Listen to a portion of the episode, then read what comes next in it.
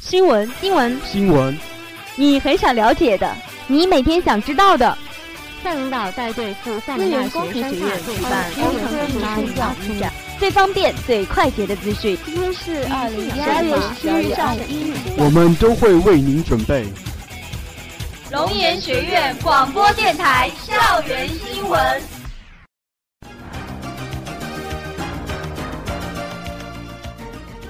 亲爱的老师、同学们，大家下午好！今天是二零一五年五月八日。欢迎如约收听我们的广播。接下来您将收听到的节目是校园新闻。本期节目的主要内容有：我校与台湾联合大学签署合作协议；龙岩市首届青年电商文创大赛作品展演在我校举行；我校召开服务电子商务产业发展工作推进会；中南大学化学化工学院院长钟红一行来校交流。我校举办第九届大学生辩论赛，校体委和校团委举办四走系列活动。我校志愿者参加市总工会三进三送文艺演出。信息学院举办软件开发训练营活动。大学生人捐一元，接力校园公益八年，募得五十七万。为考研留校图书馆做保安，大学四名保安携手圆梦。接下来，请您收听今天的第一条新闻。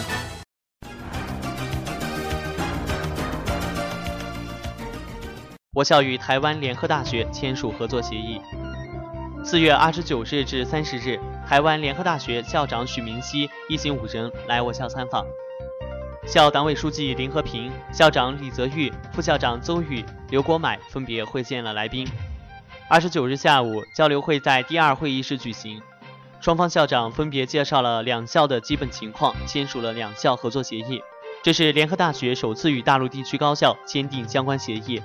协议以促进两校学术交流合作为核心，在办理两校学术交流会议或国际研讨会、教师与学生交流、研究器材、出版品和资讯交流以及联合出版国际学术刊物等相关事项达成一致意见。三十日上午，邹宇、刘国买与来宾在第二会议室举行座谈会。刘国买和许明熙分别介绍两校所在城市的基本概况和学校的专业设置以及办学特色，并就两校的合作方式、两岸教师、学生交流、客家研究等方面进行了深入的探讨。对外合作与交流处、教务处、客家研究院、集外学院负责人参加了签约仪式和座谈会。会后，联合大学来宾参观了校史校情展览馆，并在文虎楼教室为我校部分师生做了一场关于学生赴台学习生活专题讲座。台湾联合大学位于台湾省苗栗县，是台湾一所公立本科大学，下设理工、电机资讯、管理、客家研究、人社、设计等六个学院。二零一五年秋季起，我校将向该校选派交流生。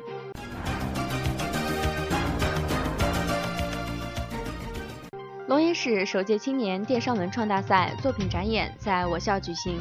五月四日晚，由龙岩团市委主办，我校团委承办的青年电商网赢未来龙岩市首届青年电商文创大赛作品展演暨五四晚会在学术报告厅举行。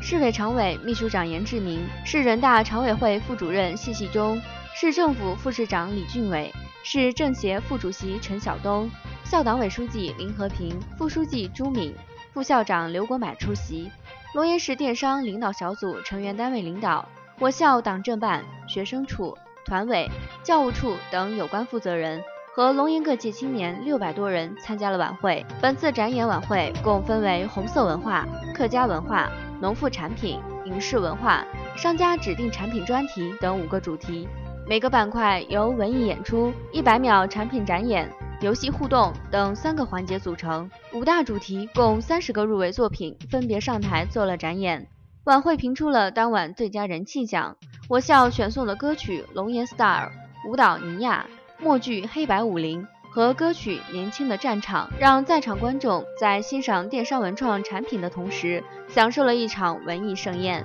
青年学生们以独特的方式、精彩的表现，向五四青年节献礼。据悉。龙岩市首届青年电商文创大赛旨在发现和培养一批本土电商文创人才，助力我市四大天王、八大金刚产业发展。大赛共分为五个主题，每类产品各设一、二、三等奖各一名，全市共有二百多件作品参赛，其中我校有一百多件作品参赛，二十六件作品入围决赛。经过评委多轮评选，每个主题前六名入围角逐一、二、三等奖。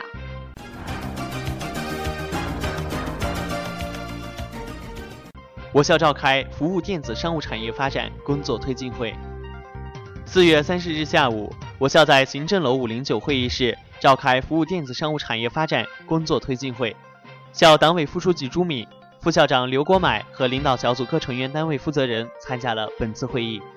会上，各成员单位负责人按照二零一五年第二次校党委会议要求，畅所欲言，纷纷表示要以大众创业、万众创新的新机遇为契机。勇于担当，积极鼓励师生参与到学校服务龙岩电子商务产业发展的浪潮中，用互联网加思维搭建创新创业平台，为地方经济建设服务。会议通过了龙岩学院服务电子商务产业发展领导小组办公室相关职能，挂靠学生就业指导中心，对建设龙岩学院电子商务创新创业园工作进行了充分讨论，并提出了建设性意见和建议。努力按照统一规划、规范管理、持续运作、发挥作用的要求，把电商创业基地建设成为大学生创新创业的示范平台。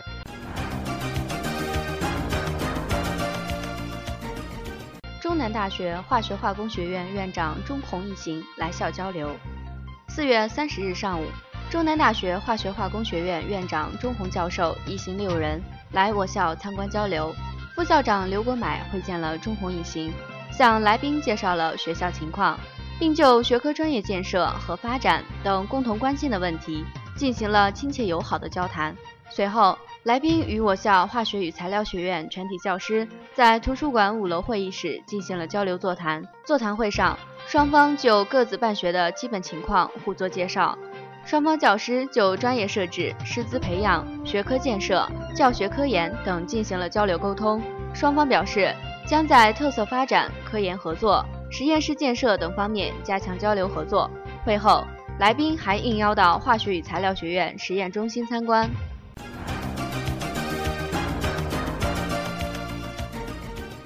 我校举办第九届大学生辩论赛，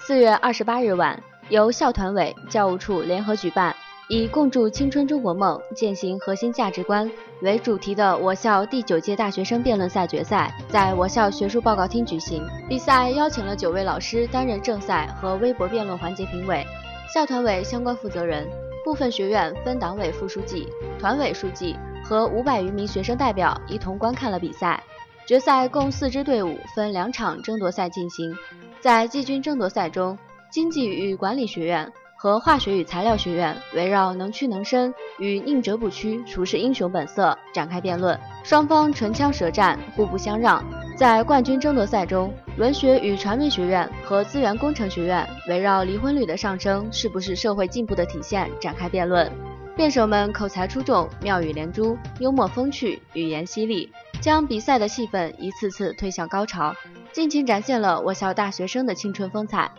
此次辩论赛自四月七日拉开帷幕，历时近一个月，全校十二个学院代表队参赛，经过初赛、复赛和决赛，最终资源工程学院力压群雄，荣获本届大学生辩论赛冠军；文学与传媒学院和经济与管理学院分别获得亚军、季军。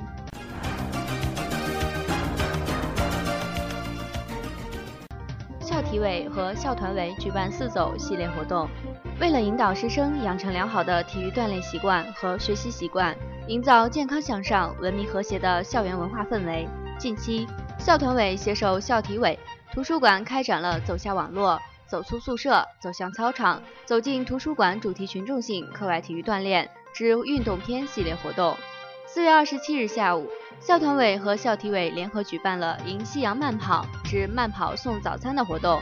此次活动由慢跑俱乐部成员带领参与师生在我校体育馆进行慢跑，参与慢跑达到一定次数的人员还可参加积分换早餐活动。这种新颖的方式得到了广大师生的积极参与和热烈反响。四月二十八日下午，在塑胶田径场举办了学生夏季环校跑活动。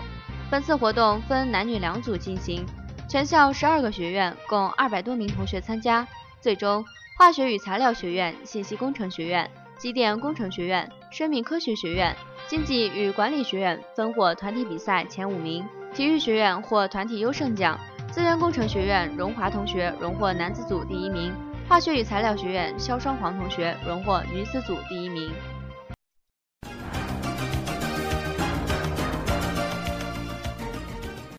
我校志愿者参加市总工会三进三送文艺演出。近日，市总工会庆五一送文化、送法律、送健康、进园区、进企业、进社区文艺演出在西安社区广场举行。由我校工会团委选送的节目《连成拳》参加了汇演，演员们刚劲有力、刚中有柔、柔中带攻的表演，博得了现场观众的阵阵掌声，也获得了市总工会的好评。近年来，我校积极组织文艺志愿服务队参与地方各级各类演出，赢得了有关部门领导的充分肯定。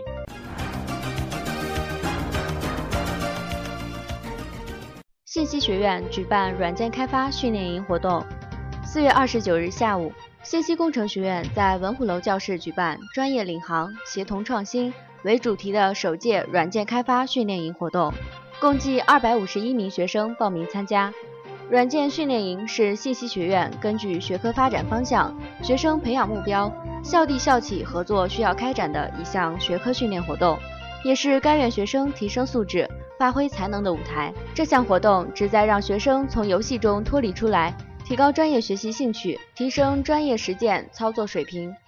训练营根据专业方向分为 Java 技术团队、电商技术团队、物联网技术团队。PHP 技术团队、NET 技术团队、移动互联技术团队等六个技术项目组，由专业老师组成指导组。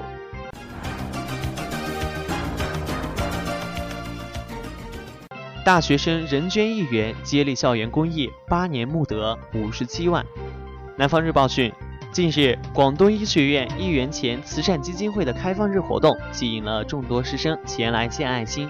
学生每月捐一元钱，账户密码只有学生自己知道。募捐所得善款坚持每月晒单。光是在四月份，这一场另类募捐就募得四千七百八十三点三元，其中包括校外公司捐赠的一千元。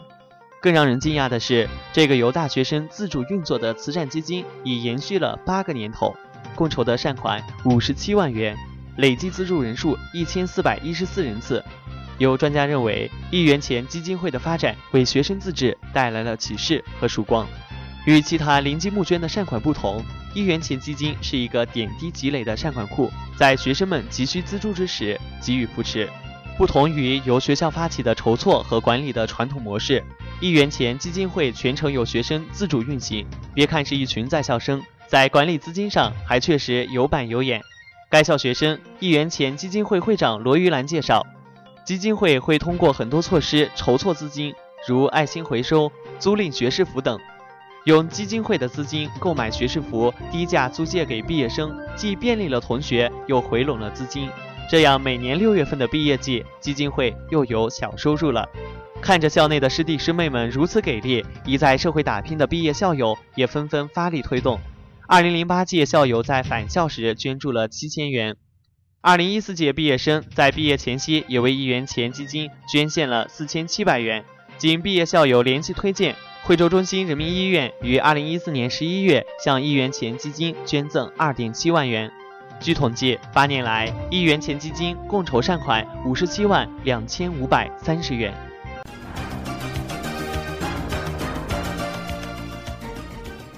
为考研留校图书馆做保安，大学四名保安携手圆梦。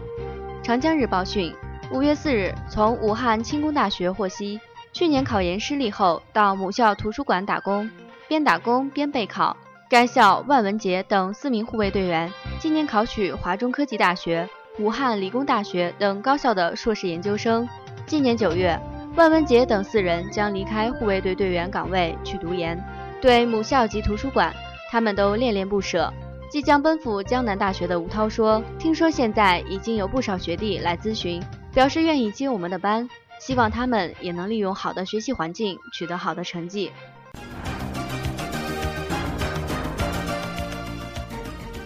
以上就是本期校园新闻的全部内容，感谢您的收听，我们下期节目时间再会。